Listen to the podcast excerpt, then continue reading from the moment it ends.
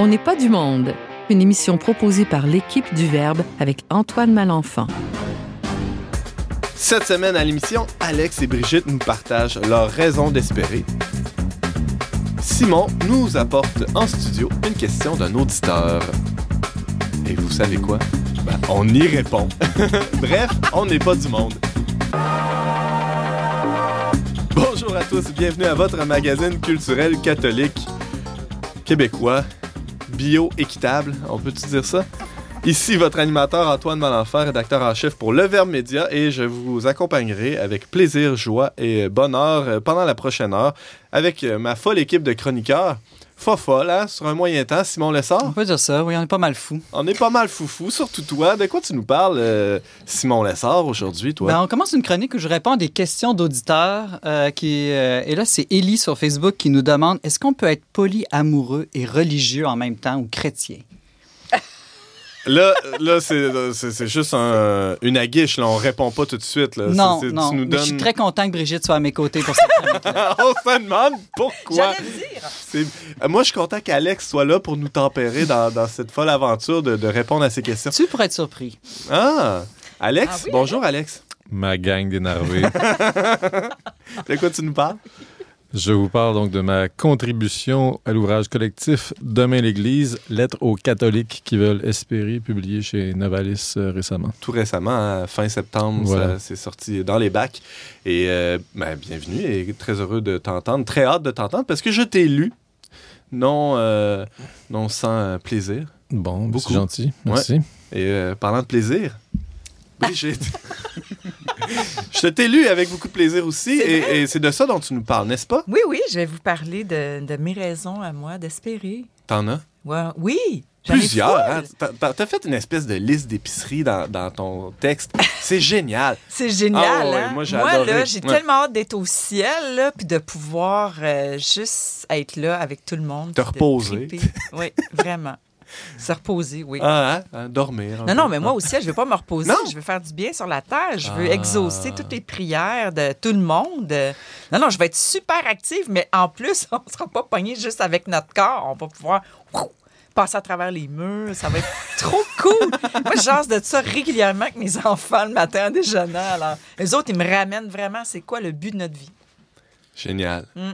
Puis c'est ça, eux aussi ont ce, ce projet-là, c'est ce programme-là. D'aller au ciel? Oui, oui. Absolument. Ah, je pensais que son projet, c'était de passer à travers les murs. Mais ça va faire partie de la game. Alors tout ça à venir dans les prochaines minutes.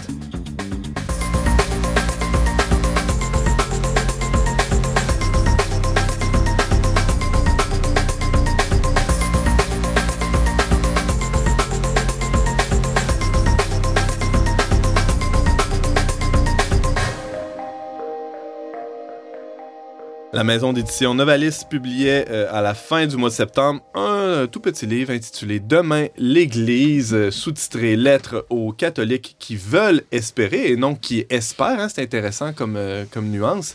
Euh, En effet. et pour en parler, ben, on a au moins deux auteurs de, de- de chapitres de ce livre. C'est un ouvrage collectif. Il y a une quinzaine de contributeurs à, à cet ouvrage. Alex Lassalle, Oui. bonjour. Bonjour Tu as Antoine. écrit un chapitre pour Demain l'Église. Effectivement. Et euh, b- euh, peut-être rapidement là, sur le. Oui, c'est. ré- euh, question fermée, réponse fermée. Hein? C'est, c'est- c'est moi le problème là-dedans. Exactement. Puis j'ai- J'ai pas choisi le mot le plus court en plus. non, t'as fait un effort, merci. Euh, lettre aux catholiques qui veulent espérer. Pourquoi qui veulent espérer et non qui espèrent déjà, tiens? Hmm. Ben, un, un trait caractéristique, disons, de plusieurs des textes euh, de ce recueil, c'est justement le, le fait qu'on est dans une situation, en fait, on fait le constat qu'on est dans une situation où il n'est pas évident d'espérer. Déjà, vouloir espérer, c'est déjà beau. hein. Euh, y a Comme Saint-Augustin, vouloir aimer, c'est déjà aimer, euh, pas pire. hein? Voilà, on est, on, est, on est dans la bonne direction, on est dans l'axe euh, de l'espérance. Mhm. Et c'est euh, le titre de, mon, de ma fort. contribution. Très Ah. fort.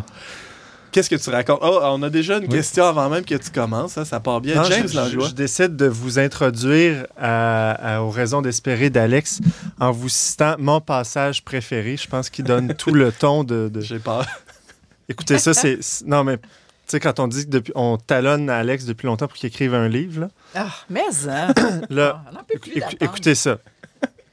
Ainsi, lorsque l'on s'aventure hors de soi, on constate que l'Église est trop souvent imperméable à la grâce et qu'elle est prompte à s'immuniser contre Dieu en mettant à profit sa connaissance très fine des moyens de s'étourdir avec les affaires du monde. Et là, ça s'en vient. Ceux-ci peuvent varier, mais au bout du compte, le résultat est le même. Il ne reste plus d'espace pour que surgisse au fond du cœur ce silence abyssal qui sert d'ostensoir à l'esprit. Mais c'est- Amen. C'est c'est-tu beau, hein? Amen. Mais c'est. On a un auteur extraordinaire, mais un jour, il va se commettre avec un livre. Mais là, on y enfle la tête. Non, mais ça, ça- on voit qu'il y, a- il y a un écho à Blois aussi Mm. là-dedans, où on, euh, je peux pas m'empêcher de penser. Blois, il disait euh, les Juifs ont, ont tué le Christ, hein, euh, ils ont tué. euh, euh, Puis là, il- bon, il y a tout, tout, tout- tout le, le- le côté ça- possiblement antisémite de Blois, mais bon, il y a tout un débat là-dessus. Mais il dit les chrétiens ont fait pire encore, ils tuent l'Esprit Saint depuis 2000 ans. Ah, Aïe aïe. ouch! Alors, il y avait une petite, une petite baffe pour les Juifs, mais tout un uppercut pour, euh, pour les chrétiens. C'est un peu ça qu'on retrouve dans ton texte, dans l'axe de l'espérance. Alex Lassalle, il y, a- il y a quelque chose de l'uppercut ou de, de l'électrochoc, en tout cas. Penses-tu, c'est toi qui le dis, en tout cas, moi, je, je, je- j'ai écrit ce texte-là euh, en, essayant un peu de, de m'inscrire dans, dans une filiation. Tu nommes euh, Blois. Moi, ma, ma, ré- ma référence première, par ailleurs, c'est Bernanos. D'ailleurs, Mhm. il y a- il y, a deux citations de Bernanos et euh, il y a du Bernanos un peu en- entre les lignes aussi, là, sans qu'il y ait de, de citations. Euh, D'ailleurs, je peux peut-être euh, me permettre euh, de, de- de- de prendre ça, quelques instants ici pour lire. C'est peut-être le pivot de mon texte.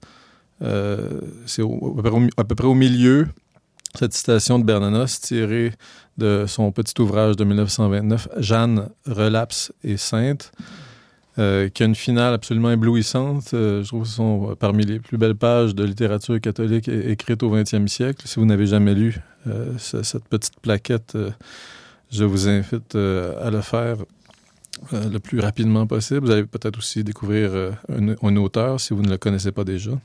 Donc, Georges Georges Bernanos euh, le disait en 1929, et voici la citation, qui s'approche d'elle, on parle de l'Église ici, qui s'approche d'elle avec méfiance, ne croit voir que des portes closes, des barrières et des guichets, une espèce de gendarmerie spirituelle. Mais notre Église est l'Église des saints. Pour être un saint, quel évêque ne donnerait son anneau, sa mitre, sa crosse? Quel cardinal sa pourpre? Quel pontife sa robe blanche, ses camériers, ses Suisses et tout son temporel? Qui ne voudrait avoir la force de courir cette admirable aventure? Car la sainteté est une aventure. Elle est même la seule aventure. Qui l'a une fois compris, est entré au cœur de la foi catholique, a senti tressaillir dans sa chair mortelle une autre terreur que celle de la mort, une espérance surnaturelle. Voilà. Alors, je trouvais Amen. absolument sublime ce, ce- ce- ce texte. Alors, ça rehausse, évidemment, c'est un truc littéraire. Si vous n'êtes pas trop bon, mais vous mettez des bonnes citations, ça rehausse la valeur de votre texte. Un vieux truc. voilà, un vieux truc comme ça. Et que j'utilise tout le temps. ce Un qui- vieux truc d'auteur médiocre. Ben Voilà. ouais, c'est ça. Exactement. Et bon, la finale, évidemment, euh, une, fait tressaillir dans sa chair mortelle une espérance surhumaine. C'est bien de, de cela dont je voulais parler dans, Ouais. dans ce texte. Euh, on parle d'espérance. J'entends énormément le mot espérance en Église. Mais je pourrais dire que 99,3 du temps, ce ne sont pas, euh, ce n'est pas à l'espérance chrétienne qu'on réfère quand on parle d'espérance. On parle d'un espoir en un avenir meilleur, un Bien avenir terrestre, bien. qui euh, n'est ouais. pas illégitime. On peut Mhm. espérer que les choses aillent mieux. Là. Je ne suis pas différent des autres. J'aimerais bien que ça aille mieux ici dans notre vie terrestre de chrétiens. Puis, mais ceci dit, euh, c'est pas ça l'espérance chrétienne. Mais Tout, tout- tout mon texte finalement avec un seul but, rappeler euh, qu'est-ce que c'est l'espérance chrétienne. Puis je pense que je, je dis au tout début du texte ce que n'est pas l'espérance. Qu'est-ce Euh, que c'est pas l'espérance chrétienne, Alex Lassalle? ce que, ce, que, ce que ce n'est pas, en- entre autres, ce n'est pas euh, ce que, ce que j'appelle les, espèce de, rêve réformiste euh, du progressisme catholique qui se dit ah enfin le catholicisme va arriver à l'heure de la modernité. Ah enfin il va pouvoir se mettre à la page. Ah enfin on va pouvoir euh, mettre euh, finalement le discours de l'Église au diapason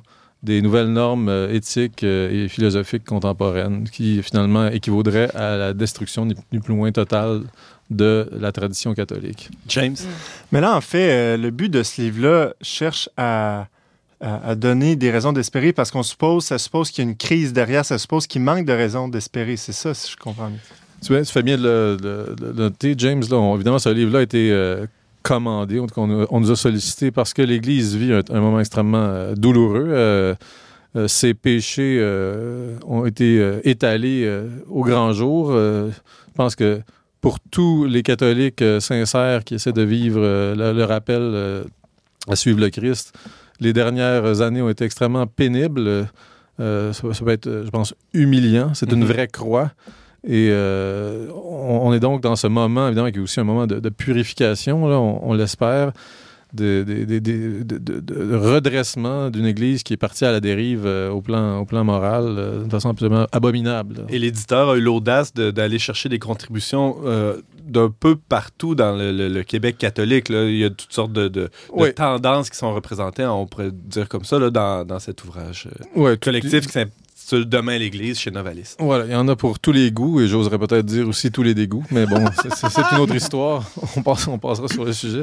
La, la chose importante, je pense, c'est il y a quand même une- une- un effort commun de, de sortir de, de la gadoue, là. Il y a un constat des faits qui est constat. assez partagé Voilà. aussi dans, dans l'ensemble. Puis une douleur, je pense. Ouais, c'est ouais. peut-être ça, moi, qui me, qui me solidarise avec tous les contributeurs. C'est Ouais. qu'il y a- y une douleur euh, qui, est, qui est commune. Je pense qu'on on est, on est certainement frères euh, dans, ce, dans ce, dans cette espèce de ministère de la souffrance qu'on vit. Là.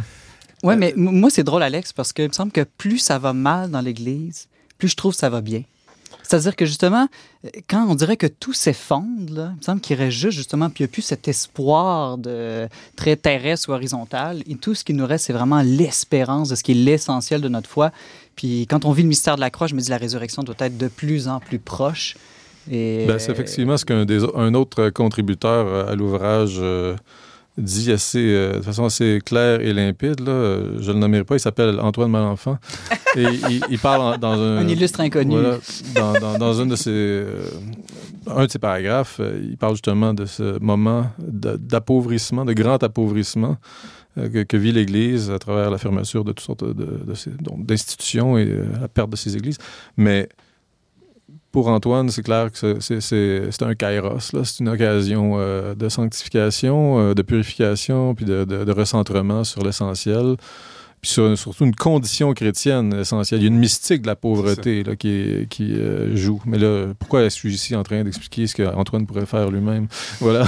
non, mais revenons à, à ton, ton pivot là, dont, dont tu parlais, cette, cette église des saints, Alex Lassalle. Oui. Si tu as l'espérance aujourd'hui, et je soupçonne que tu l'as au moins un tantinet, euh, c'est que tu vois encore aujourd'hui, à l'automne 2019, que cette église-là, euh, elle est encore aujourd'hui portée par, par les saints et non par euh, bon, les scandales qu'on voit, etc. etc.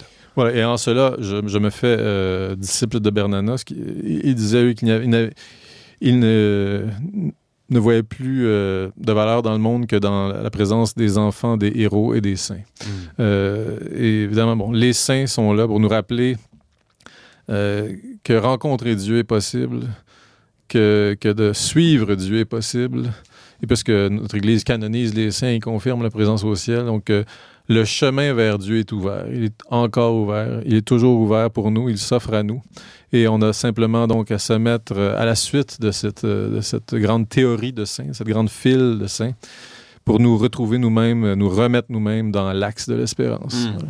James, Mais là, c'est beau, là, on parle de, de, de- ciel, de saint, tout ça. On est tous d'accord entre nous ici, mais euh, est-ce que ça empêche, Alex, qu'il y ait vraiment des choses qu'on puisse changer au niveau humain là, dans l'Église pour répondre à ces crises-là? le, grand ménage, euh, si on parle de l'Église euh, qui a pignon sur rue, évidemment, euh, reste à faire. Ce que je dis dans mon texte, c'est que, bon, euh, on peut, euh, on peut euh, passé euh, des siècles à, faire le prophète qui dénonce euh, ces choses. Évidemment, l'idéal, c'est de commencer à faire le ménage. Et euh, la meilleure façon de dénoncer ces choses et de commencer à faire le ménage, c'est de passer au confessionnal. Au, au confessionnal, on, descend, on dénonce le mal qui, qui, ravage l'Église. On peut y aller tous les jours, si on veut, à la limite.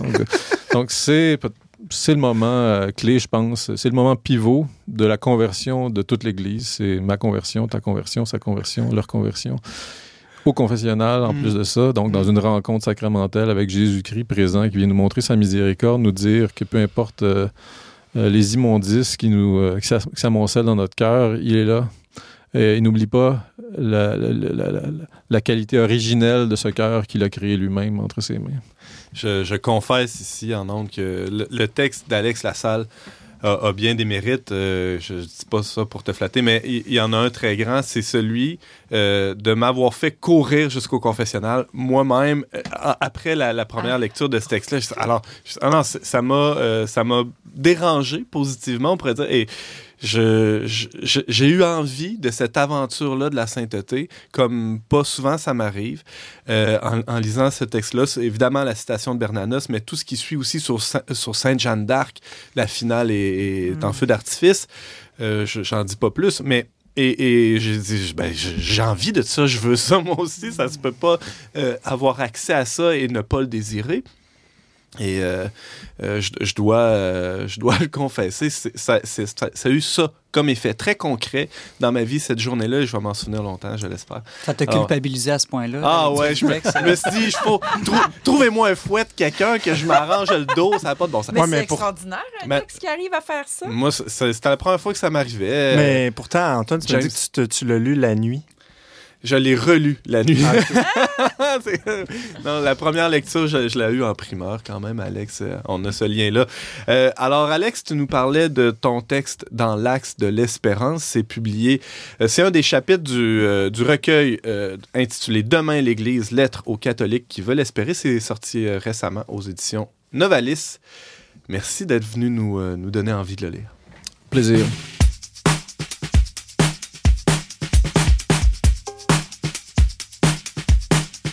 I've been searching, nothing's working. I've been tripping, no one's perfect. Chasing vision, just the surface. Shirts on backwards, not on purpose.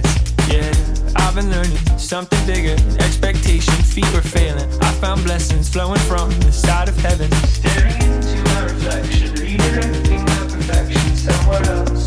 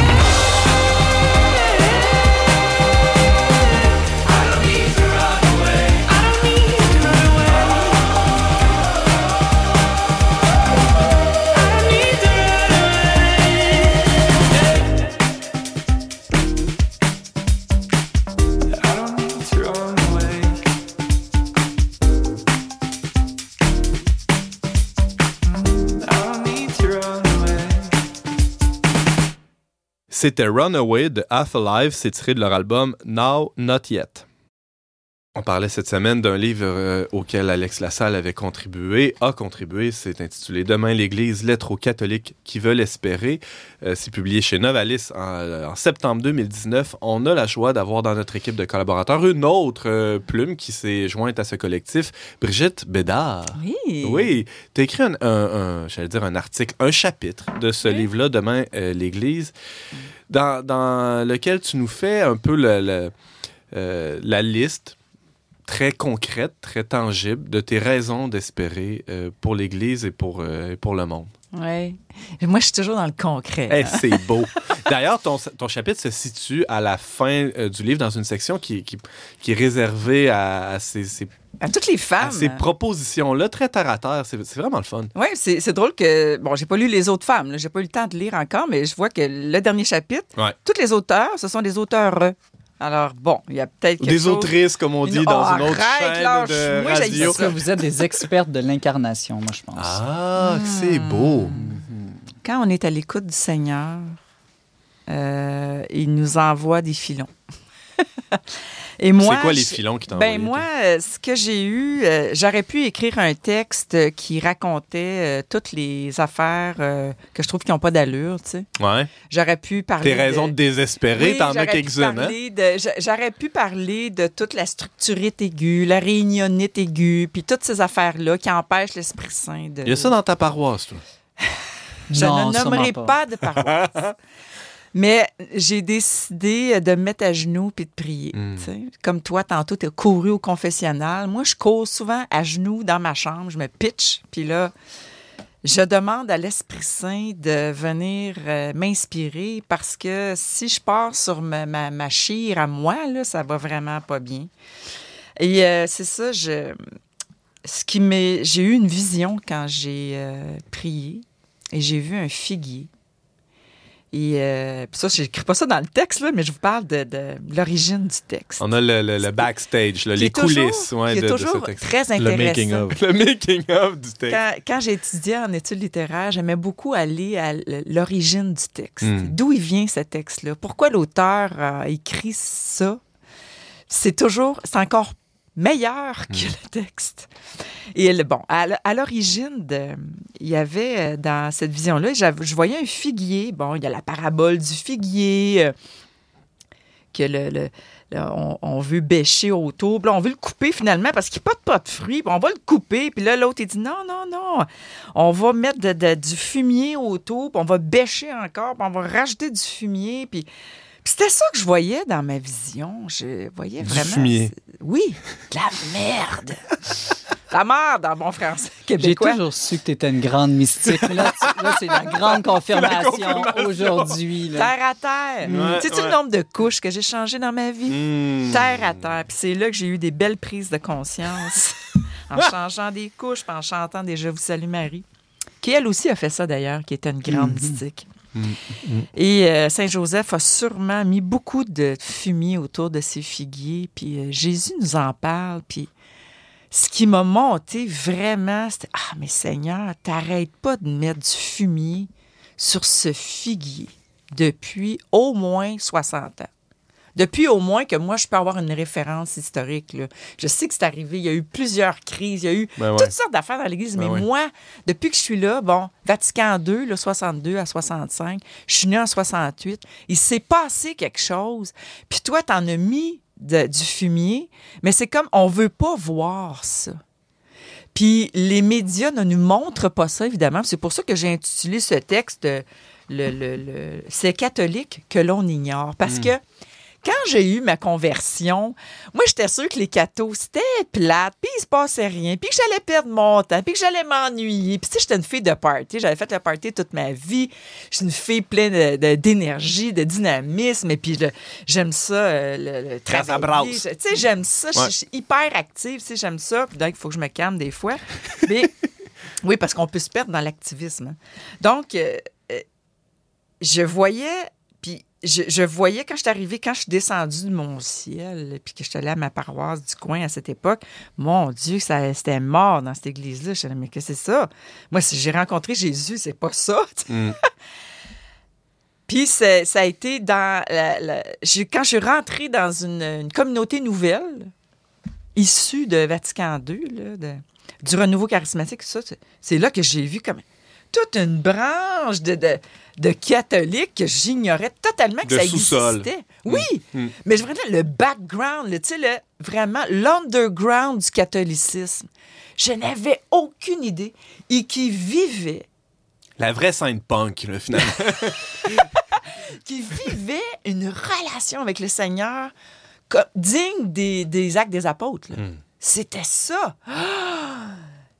Et vraiment, et, je, et, et ça n'a pas arrêté depuis ce temps-là.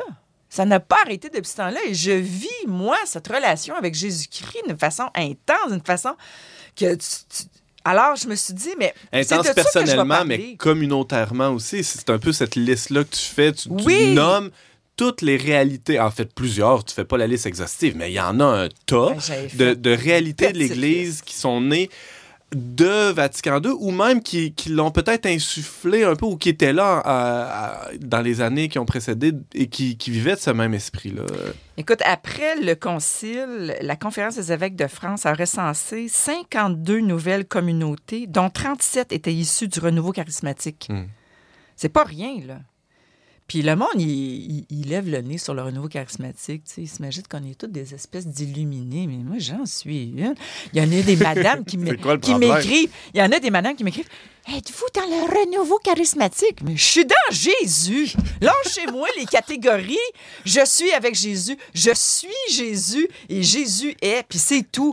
Puis il. Il y a le renouveau charismatique, mais c'est pas une église à part. On est dans l'église. Tous les saints sont charismatiques. Mais oui, c'est quoi Lis la vie des saints, ils prient avec leur corps, ils chantent, Mais ils oui, louent, ils ont une intensité d'évangélisation. Lisons Saint Paul, puis vous allez voir c'est quoi les charismes, tu sais, mais qu'est-ce qu'on attend, donc moi j'ai fait la liste non exhaustive de tout ce qui est né depuis, ben, je pars euh, des années euh, 30, je pense, là, avec euh, Marthe Robin, là, je, je pars là, puis là le renouveau charismatique, ben, le, Vatican II, puis là, puis au Québec, comment tout ça est arrivé? Bon, on était en France, il y, en a plein, je peux en nommer euh, quelques-uns, Les trucs euh, italiens. euh, Notre-Dame de Mm. Vie en 37, Thésée en 1940, les Curcio en Espagne en Mm. 1944, les Focolari en Italie en ça. 47, la Madonna House au Canada, en Ontario en 47. Puis au Québec, en 1951, euh, chose qu'on oublie tout le temps, on parle jamais du père Ludger Brien qui a fondé la Société du Christ Seigneur, qui a, qui a vraiment été quelque chose de, de déterminant au Québec. Puis après ça, je continue euh, la- le mouvement Communion et Libération en 54, Mm. puis présent au Québec depuis 85. L'Arche de Jean Vanier en Ben ouais. 64, au Canada depuis 69. Quel fruit, Euh, c'est incroyable. le chemin néo-catéchuménal né en Espagne qui est arrivé au Québec en 75.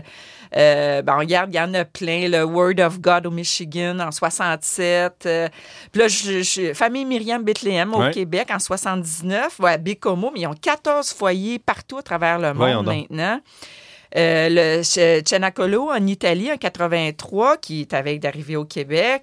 Euh, Jeunesse Lumière en France en 84. Les Franciscains de l'Emmanuel en 85 au Québec. Les Brebis de Jésus, le Verbe de vie, le- l'Esprit Jeunesse, euh, Famille Saint-Joseph, les Franciscains du Bronx, la communauté de l'Emmanuel, la, la communauté du Chemin Neuf. Regarde. euh, Nicolas Butet dernièrement Ouais, avec euh, Carristein, oui. Donc, il y a même que je parle de mes amis de l'abbaye de, de Rougemont, les frères cisterciens, j'en parle parce qu'ils ont décidé il y a quelques années d'ouvrir une section de leur abbaye pour les jeunes, les jeunes hommes. Ouais, j'en parle parce que moi, mes gars sont allés là. Mes gars vont là, qui sont aujourd'hui des jeunes adultes, puis ils vont, ils ont, les moines ont, ont- ont construit tout un, un- un- un truc audio où ils peuvent faire de la musique, peuvent faire du rap, euh, ils peuvent. euh, puis en même temps, ils prient. En tout cas, il y a tout comme une ouverture et ce. ce- ce- On parle de cisterciens, là. Oui, oui, c'est oui. c'est la, règle de Saint-Benoît là, à la dure. Là. Mais eux autres, ouais, ils ont ça. décidé d'ouvrir leurs portes aux jeunes parce Mm. qu'ils voyaient bien qu'ils étaient en train de mourir.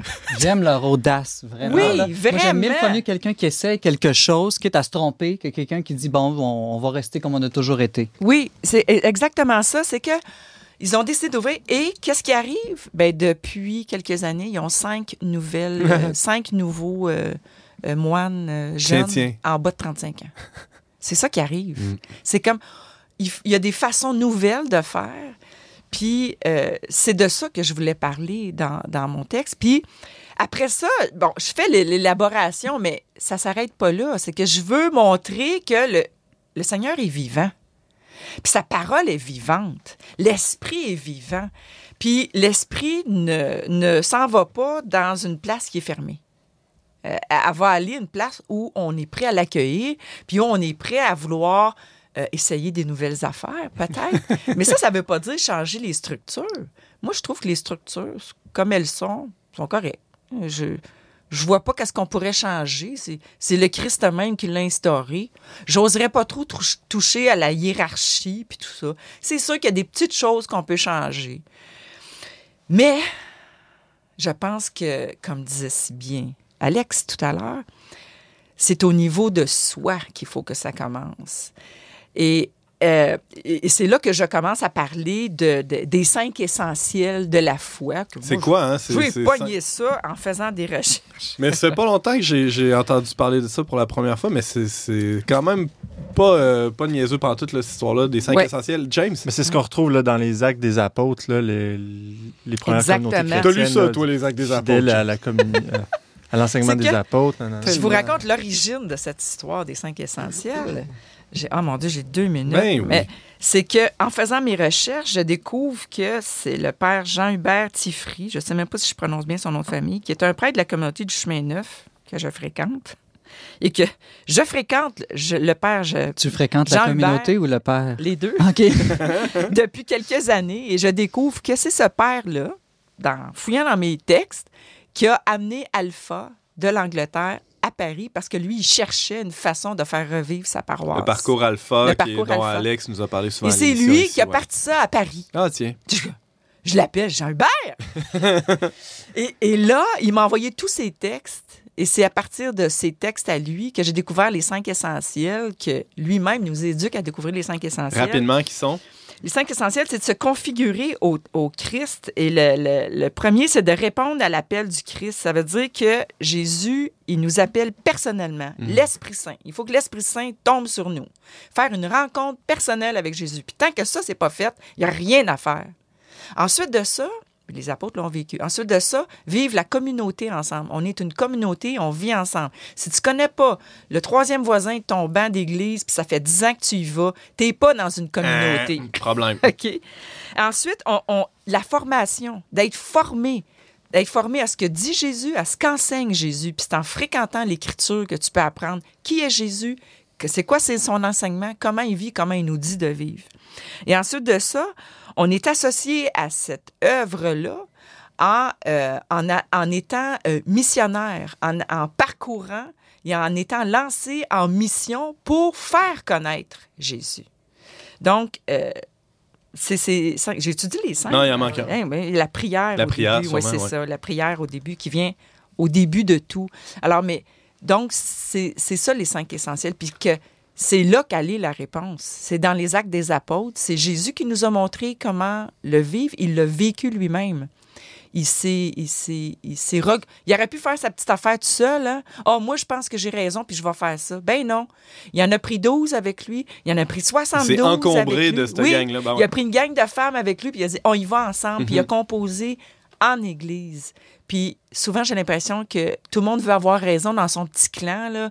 Puis on écrit des lettres aux journaux, puis on dénonce ci, puis on dénonce ça. Oui, mais tu fais-tu église? Tu veux-tu travailler avec des pas pareils comme toi, qui sont un petit peu plus à gauche, un petit peu plus à droite, qui sont un petit peu plus... euh, qui sont peut-être même pas catholiques? Tu veux-tu faire église? Tu veux-tu, tu sais? T'es-tu prêt à sacrifier tes idées, puis à penser que tu as raison? Donc, je pense qu'elle est là, la réponse, pour moi. Puis on a toutes les raisons d'espérer que ça va arriver. Puis bon, voilà. Amen. Demain, l'Église, euh, c'est un livre auquel tu collabores, Brigitte Bédard, Lettres aux catholiques qui veulent espérer. C'est publié chez Novalis euh, cet automne, en fait, en septembre 2019. Ça, ça vient tout juste de sortir. Et tu signes un chapitre intitulé, rappelle-moi, C'est catholique que l'on ignore. C'est catholique que l'on ignore. Merci, Brigitte.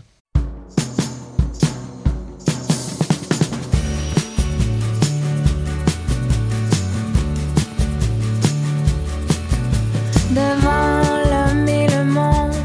Si je dans mon corps ou suis-je une autre, je demande le nord. Leur silence me répond. Tous les yeux me regardent, les miens font pareil. À qui la faute? Je compte les écharpes en travers du soleil.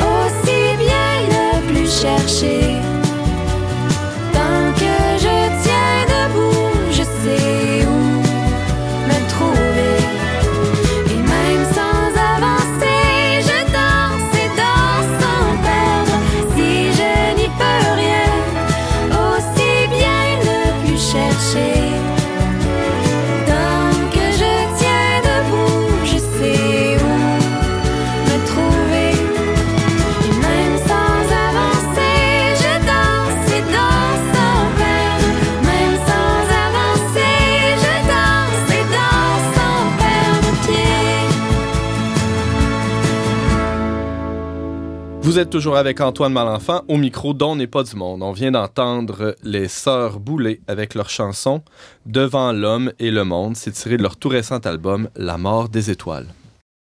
On a décidé d'instaurer une nouvelle chronique à On n'est pas du monde. On, on aime ça, la nouveauté. hein. On se renouvelle constamment. hein. On est tellement moderne de ce côté-là. En tout cas, euh, Simon Lessard, qui de mieux? Hein? Allô, Qui- allô? Qui, de plus moderne pour nous euh, présenter euh, cette Ça nouvelle va faire chronique? les insultes? Mais non, mais non. C'est plein d'affection. Euh, Simon Lessard, tu nous présentes des questions des auditeurs. Ben oui, on a pensé que ce serait bien de répondre à des vraies questions de vrai monde. Fait qu'on commence avec une question d'Élie qui nous a écrit sur notre page Facebook. Attends, c'est comme le principe de la ligne ouverte, mais pas en direct. Ouais, c'est ça, pour avoir un petit peu plus de qualité. Donc, Élie qui nous demande sur Facebook, euh, est-ce qu'on peut être polyamoureux et religieux en même temps ou polyamoureux et chrétien? Est-ce que c'est compatible ou incompatible? James. Mais là, polyamoureux, ça veut-tu dire que t'es amoureux et poli en même temps? Ah, poli Oh! comme. euh, c'est- ouais, c'est ça, bien élevé, là. Alors, le mot est un peu euh, à la mode. Euh, en fait, on va dire que le polyamour, c'est l'idée qu'on peut avoir des relations amoureuses et sexuelles avec plusieurs personnes en même temps, mais de manière ouverte et consentante. Des deux parties, évidemment. OK, OK. Alors, merci pour la définition. Euh, maintenant, essayons de, de répondre à la question parce qu'il y y, a deux- il y a deux termes dans cette question le polyamour et la foi ou la vie religieuse, ou en tout cas, le, le- le- le- être chrétien, on pourrait dire. Euh, Est-ce que c'est compatible, tout ça? Euh, tiens, j'aurais envie de m'en faire un petit vox pop autour de la table. Alex Lassalle? Oui, Non. allô? Allô? OK, on va passer à un autre appel. Alex n'a rien à dire là-dessus. Brigitte Bédard. Ah, Toi- Encore toi. Que- euh, pour ou contre? Le, le Pour po- ou contre? le polyamour chez les chrétiens? Ben, tu peux le faire si tu veux, mais tu- si je veux dire, euh, je suis pas sûre que tu vas pouvoir vivre selon le plan de Dieu. Je suis pas sûre que tu vas connaître l'épanouissement personnel. Qu'est-ce que t'en sais du plan de Dieu, toi, sur chacun? il est baveux, hein? Ça n'a pas de bon sens. James, à ton, sec- à ton secours, oui. Ouais, mais la Trinité, c'est pas ça du polyamour? Mais justement, la question se pose. Hein? Non, Les gens vont dire question. la Trinité, trois personnes Ben ouais, c'est un qui peu bizarre. s'aiment dans une union indissoluble. Ouais, Hein? Où on va dire Jésus, qu'est-ce qu'il prêche? Aimez-vous les uns les autres. ouais. Hein? Ou la première communauté chrétienne, un seul cœur, une seule âme. C'est à l'amour que vous aurez les uns pour les autres qu'on vous reconnaîtra. C'est-tu pas du polyamour, ça? Ben oui, Jésus, c'est mais- l'inventeur même du polyamour, au fond. Mais moi, quand je suis avec mon mari, qu'on, que, que, que, que, que on, veut- On veut faire l'amour, mettons. euh, c'est vrai qu'on prie toujours avant. Donc, on est trois. Est-ce que c'est considéré comme du polyamour? Très bonne question. J'avais pas pensé à ça en préparant la chronique. Euh, Faudrait demander à Wikipédia si, si ce cas de figure euh, est, est dans, les- est dans les possibilités du polyamour. Hmm. Euh, alors, euh, Simon, tu as étudié la question, tu es allé, euh, t'as as fouillé hein, au-delà, justement, je nommais Wikipédia, mais au-delà des encyclopédies pour voir qu'est-ce que c'est à faire, euh, cette, cette affaire-là de polyamour Mais oui, avec parce la que l'idée est vraiment séduisante, puis elle est en vogue, surtout chez les milléniaux euh, branchés qui vivent sur le plateau et à Limoilou, peu importe où. Euh, donc, dans des séries comme Vanderlost ou dans Sense8 ou des films comme Vicky, Christina et Barcelona de Woody Allen, on fait la promotion de ce genre de mode de vie où on entretient plusieurs relations amoureuses et sexuelles en même temps. Mm. Et puis, derrière tout ça, il y a une sorte de critique de la monogamie ou une soif de liberté. Et, euh, et- et- et- Ça, met, ça nous met en pleine face l'échec du couple euh, tel qu'on l'a longtemps conçu, non? Oui, ben, c'est un peu ça l'idée. On voit des divorces partout autour de nous. On dit, est-ce que le problème, c'est justement pas le fait d'avoir des relations exclusives et des engagements permanents? Est-ce que plus de liberté et d'ouverture serait pas une manière de pimenter le couple? Mhm. Je ne sais pas s'il y en a autour de la table qui ont cette expérience. Est-ce que l'engagement vient pimenter ou affadir votre couple? Alex? Moi, je suis marié avec une Togolaise qui mange Togolaise du Togo. du Togo, Ouais. qui, euh, qui mange très épicé. C'est vrai, les Africains ils mangent toujours très épicé. Toute, toute la, vie, la vie africaine est haute en couleur, de toute façon. Donc, euh, ceux, ceux qui s'ennuient trop, euh, ch- choisissez des femmes africaines. c'est- Enfin, je veux dire, choisissez une femme africaine. voilà. Non, mais sans blague, l'engagement, c'est incomparable. C'est du bon piment de, de qualité. Pour le témoignage ouais. personnel, on repassera une autre Mhm. chronique. Ouais, voilà. c'est bon, on te donnera le temps de Mais moi, demander vu- la permission à ta femme avant. Moi, j'ai vécu les deux. hein, Vas-y, oui, c'est ça. Puis là, aujourd'hui, je vis la monogamie. Uh-huh. Et puis, euh, je pourrais vous dire, c'est quoi la différence, si vous voulez. James? Non, mais faut, faut pas, pour répondre à ta question James. précisément, faut pas se le cacher. Là, c'est, c'est un peu ce que Thérèse Argot, la, la sexologue philosophe française, dit, c'est que le, le- le mariage, l'engagement est un tu-amour. tu est un tu-désir. Parce que la personne, à partir du moment où, le, où la possession du bien est, est efficace et, et consommée, ben, Mm. le désir euh, ar- arrête de se On manifester. désire pas quelque chose qu'on a déjà. C'est ça. Oui, On mais là, tu parles pas d'amour. mieux. Non, mais c'est pas ça, l'amour. Oui, ben voilà. en c'est- fait, c'est c'est ça qu'il faut définir. Qu'est-ce que l'amour? Ah ah! Ah, là, on touche le- la vraie question. Là, on va t'inviter pour une autre chronique de questions. Ah, que Seigneur, j'aurais passé d'un an ici Mais là, pour parler. La, la première chose à dire, je dirais, là, entre polyamour et euh, christianisme, c'est qu'évidemment, le christianisme, c'est la religion de l'amour, Ouais. même de l'amour des ennemis. Non? Mais la première chose qu'on voit, c'est Si que ton amour- ennemi est dans ton couple, ça- c'est une bonne nouvelle, le christianisme. C'est ça. Ouais. ouais. mais, mais amour ne veut pas nécessairement dire sexuel. Ah. hein? Hein, vous pouvez aimer, oui, votre femme, votre mari, mais vous aimez aussi vos enfants, vos parents, vos amis, les membres de votre communauté. Donc, déjà là, il y a une sorte de, de sophisme de prétendre qu'on n'aime que de manière sexuelle, je trouve, euh, dans, dans- dans cette manière de, de voir. Ensuite, il est impossible d'aimer également et pareillement tout le monde. Donc, euh, mais il est toujours possible de vouloir le bien de tous. Et dans ce sens-là, le christianisme est vraiment la religion de l'amour universel, mais pas au sens de l'amour sexuel. Hmm. Et il y a pas. euh, moi, ma, première objection, le ben terre à terre, je regarde ma vie de couple, euh, Simon Lessard, puis je me dis. Ça doit être un peu compliqué à gérer tout ça, d'a- d'avoir plusieurs relations en même temps. J'essaie de, de- j'essaie d'avoir des dates avec ma femme, puis on réussit tant bien que mal à, euh, bon, je, je, racontais l'anecdote euh, en s'en venant au studio à, mon ami Simon que hier, j'ai eu le privilège de prendre une marche de 20 minutes avec ma femme. Puis c'était un peu un événement, tu sais, dans le sens où le, trouver le temps de faire ça dans une vie de famille, c'est déjà tout un défi. Alors, Là, s'il fallait que je, que je gère l'horaire avec Ginette puis avec Yvonne en plus, ben, ça serait un défi supplémentaire, non? C'est pas un- un- une des objections qui revient face au polyamour, ça? Oui, ben, il y a peut-être un certain manque de réalisme. euh, en- Peut-être que je suis nul pour gérer mon calendrier, c'est peut-être ça. Peut-être je vais te prêter mon nouvel agenda. Ah, mais trop smart. Euh, mais dans le fond, c'est ce que- ce qu'on nous- qu'on regarde l'homme du point de vue de son cœur ou de son corps, il est toujours limité. Hein. Donc, euh, du, du point de vue du cœur, euh, la relation sexuelle, c'est un peu comme l'expression d'un désir d'intimité puis d'unité absolue. Puis la jalousie, en passant, c'est pas toujours maladif. hein. Des fois, il y a quelque chose de bon et de naturel Ben ouais. euh, là- là-dedans. Puis qui aime dit je suis tout à toi et tu es aussi tout à moi. Mm. Il y a quelque chose d'exclusif dans notre désir, dans notre cœur. Donc, euh, dans, notre désir d'aimer et d'être aimé totalement avec une personne. Mais aussi, tout simplement, au niveau du corps. Dieu, lui, est pas limité. Donc, il peut avoir une sorte d'union amoureuse avec tous, totale. Mais moi, là, mon corps est limité, mon temps, comme tu disais aussi, est limité. Et au fond, euh, si je suis l'amant de tout Montréal, je pense que je risque d'être le pire époux et père de toute la métropole aussi. Non, en effet. Euh, Simon Lessard, il y a, peut-être une idée selon laquelle le- justement le, mariage, c'est une vieille patente euh, euh, d'un monde ancien, le monde patriarcal, capitaliste, etc. Et que faut se libérer de ce carcan-là. Il n'y aurait pas un- un- un- une prise, une posture plutôt féministe dans, dans- dans le polyamour? Euh, oui, on pourrait dire que c'est euh, de se libérer de l'obligation de permanence dans une relation, donc d'être pris toujours avec euh, son homme et de retrouver la, la femme libérée. Mais en fait, dans mes recherches, je suis allé lire ce que mon théologien préféré dit de ça, saint Thomas d'Aquin. Il dit Soyez. Parce qu'il a répondu à la Ben question oui, bien avant évidemment, c'était pas tout à fait les mêmes termes, mais au 13e siècle, déjà, il y avait des gens qui avaient cette idée-là. Oui, oui, ben oui. Et, euh, Et même avant, hein, semble-t-il. ouais. Et saint Thomas, c'est un théologien réaliste. Mm. Moi, c'est pour ça que je l'aime. Il part toujours de l'expérience. Il dit regardez, dans toutes les cultures, toutes les époques, qu'est-ce que vous allez voir? C'est les femmes qui perdent le plus dans ces relations ouvertes, supposément. Pourquoi? Parce qu'évidemment, elles se ramassent à élever toutes seules les enfants, le plus souvent du temps. Pendant que monsieur est avec la plus jeune du harem, par Et exemple. oui, et il est tellement réaliste qu'il dit ben, la tendance des hommes, ça va être de peu à peu délaisser les femmes quand elles vont vieillir et un peu perdre leur beauté et aller vers d'autres. C'est évident. Pas perdre leur beauté, on dit pas ça comme ça. Non. Simon dit Mûrir. changer, euh, Exactement. transformer leur beauté. Flétrisse, il flétrisse. Je suis Je content suis de en l'entendre de ta train de bouche. Je te dis qu'il faut que tu en fasses du jogging pour rester en C'est forme. c'est toute la joie de la radio, Brigitte, hein? C'est ça qui est le fun. Ils peuvent pas voir le flétrissement. C'est pas si pire pour les auditeurs qui connaissent pas le, le doux visage de Brigitte. C'est vraiment pas trop avancé comme processus de Ça flétrissement. Ouais, non, t'es sur la voie, évidemment, comme toi, puis moi, puis tout le monde autour de la table.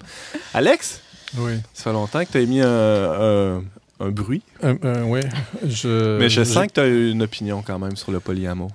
En fait, ça, me- fait penser à un livre de André Frossard que j'ai lu euh, un certain nombre d'années, il racontait son bonheur de pouvoir enfin se débarrasser de lui-même dans le mariage. Comment le mariage c'était la, la meilleure voie finalement pour mourir à soi. Et euh, peut-être que la plus grande tristesse finalement, c'est d'être euh, prisonnier de soi dans un célibat perpétuel parce que des, faux dons multiples, qu'ils soient faits en même temps à 12 personnes qu'on rencontre une fois par mois euh, chacune, ou qu'ils soient faits aussi au long de 12 années, euh, avec des relations multiples échelonnées dans le temps aussi, on s'aperçoit qu'on reste toujours prisonnier de soi et que c'est dans la mort à soi, dans la mort qui est d'un, finalement, l'horizon euh, co- corporel de nos vies, mais qui est aussi spirituellement Mhm. le sens de nos vies. Alors, c'est sûr que c'est pas dans le polyamour qu'on va réussir à mourir à soi euh, pour vraiment naître à, à la vraie vie. Ouais. Bang. Et euh, ça, ça fait écho à un élément qui a été mentionné d'entrée de jeu. euh, c'est est-ce que c'est compatible avec la vie religieuse? C'est ce que tu as dit. Je ne sais pas si c'était orienté, euh, mais il n'y a pas un peu de ça, du polyamour dans la vie des communautés religieuses, Simon Lessard? Ben, évidemment pas au sens de sexuel, euh, Uh-huh. mais Du moins, on euh, le souhaite. au sens où oui, on a des hommes et des femmes, que ce soit des prêtres, des consacrés, des religieux, religieuses, qui euh, font le choix de ne pas se marier pour pouvoir se donner davantage à leur communauté ou à l'ensemble de l'Église. Donc, euh, ils sont réalistes. Si je me donne totalement à une femme et à des enfants, je ne pourrais pas me donner aussi totalement à l'ensemble de l'Église. Mais encore là, évidemment, c'est c'est pas sexuel parce que si c'est sexuel, évidemment, ça va impliquer une famille. Et là, euh, à cause qu'on a des corps, on peut pas se donner totalement à 2000 corps en même temps. Mhm. Brigitte?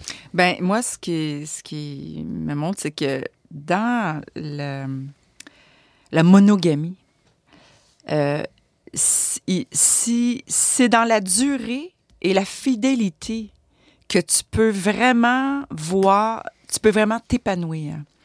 Parce que ce n'est qu'avec le temps que tu peux apprendre à connaître l'autre. Parce que avant, là, quand je menais une vie de polyamoureuse, là, parce que moi je l'ai vécu, homme-femme confondu, là, je pouvais avoir à peu près euh, huit partenaires en même temps. Là. Tu sais que je voyais plus ou moins là, une personne Mhm. pendant deux jours, puis bon, c'est pas tout en même temps, là. Mais ce que je veux dire, c'est que ce n'est que c'est que tu, tu te programmes le cerveau qu'il y a une façon de faire l'amour, puis c'est comme ça. Puis tu appliques cette méthode, cette technique, cette performance à tout ce que tu fais. Sauf que parce que tu, tu peux pas arriver, tu peux pas échelonner ça sur 25 ans, là. Mhm. Mais quand tu es avec la même personne pendant 25 ans, tu apprends à connaître l'autre. Et il y a, il y a pas une personne de pareil. Il n'y a pas une façon de faire l'amour. Il y a juste la relation entre Brigitte et Hugues, entre euh, euh, Alex et Cécile. Tu comprends? C'est intéressant, Il a- ça me fait Il penser y a à une la... ben ouais. exclusivité d'être relationnel Mm. que tu pourras pas aller ailleurs, qui ne pourra jamais se reproduire ailleurs. Puis c'est dans cette fidélité, puis c'est dans de- cette durée-là que ça se construit. Et c'est ça qui rend libre. Et c'est ça qui fait que tu as le goût de te donner. Parce que l'autre, il t'accueille comme tu veux dans tous tes désirs, dans tous tes besoins. Il, il te connaît, il peut te sentir, il peut, Mm. il peut deviner, il peut, il peut apprendre à te connaître. James parlait de, de, de tu l'amour, hein? c'est comme si parce qu'un mariage, il n'y a plus de désir. C'est, C'est que ça n'a rien à voir avec le désir. C'est que ça n'a rien à voir avec. Oui, ben, ça, ça exclut pas non plus qu'on, se désire mutuellement. Ah, non, non, non. Mais en même temps, ça, va bien au-delà de ça. C'est pas ça, ça le moteur. ça me fait penser aussi à, à cette analogie de, de notre euh, ami et collègue Alex Deschaines qui parle de, de la danse. hein. Il dit si tu as le même partenaire de danse pendant 20 ans, pendant 25 ans, c'est incroyable. Bon, j'allais dire les prouesses que tu peux Oui. faire, mais. euh, Tu peux aller très tu loin. peux aller très loin dans, dans, dans l'art de la danse. Alors que tu penses que c'est en multipliant les partenaires Mhm. que tu vas pouvoir faire plein d'affaires, mais non, tu es très limité. James. Mais en fait, quand je disais ça tantôt, c'était justement pour en venir euh, au fait que, justement, plus le désir dans le mariage doit se renouveler et s'approfondir. Ouais, voilà. Et euh, qu'est-ce que tu disais, Brigitte, c'est que pour il y a un proverbe qui dit simplement quand on est partout, on est nulle part. Exactement. Simon Lessard, tu nous euh, rapportais une question posée par un auditeur. On vous invite d'ailleurs à nous écrire à onpdm.com, onpdm at leverbe.com pour euh, nous poser vos questions. Gênez-vous pas. Tout On- à fait. on- Simon Les va faire une petite recherche. Ah oui, allez-y. euh, on est ouvert à tout. Très ouvert, hein? Franchement. C'est étonnant. On peut te lire, euh, Simon, assez régulièrement dans nos publications et aussi sur notre site web, le tradeunionverbe.com. Rappelons que tu travailles pour Le Verbe Média comme rédacteur et responsable de l'innovation. Merci beaucoup. Merci Antoine.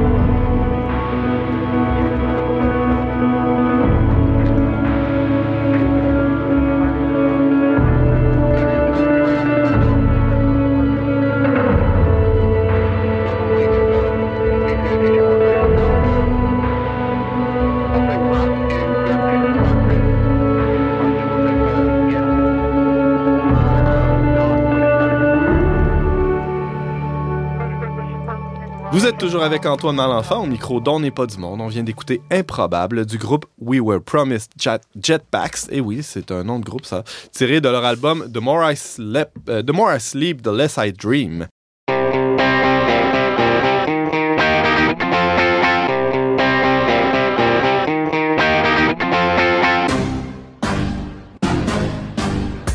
Cette semaine, Alex Lassalle et Brigitte Bédard nous présentaient leur contribution à l'ouvrage collectif Demain l'Église. Alex Lassalle avec son, chapitre intitulé Dans l'axe de l'espérance et Brigitte Bédard avec son chapitre C'est catholique que l'on ignore. Tout ça est publié aux éditions Novalis depuis euh, septembre 2019. Simon Lessard, lui, euh, quant à lui, nous présentait une question d'un auditeur. Euh, Peut-on être polyamoureux et religieux à la fois? On se retrouve la semaine prochaine, même heure, même antenne, chers, auditeurs. Merci beaucoup d'avoir été avec nous. N'hésitez pas à nous euh, écouter aussi sur vos balados préférés. Et euh, on se retrouve donc bientôt pour un autre magazine dont n'est pas du monde. Aux choix musicaux, James Langlois à la réalisation technique, Valérian Fournier à l'animation, Antoine Malenfant. Cette émission a été enregistrée dans les studios de Radio VM. Et on remercie le Fonds Roland Leclerc pour son soutien financier.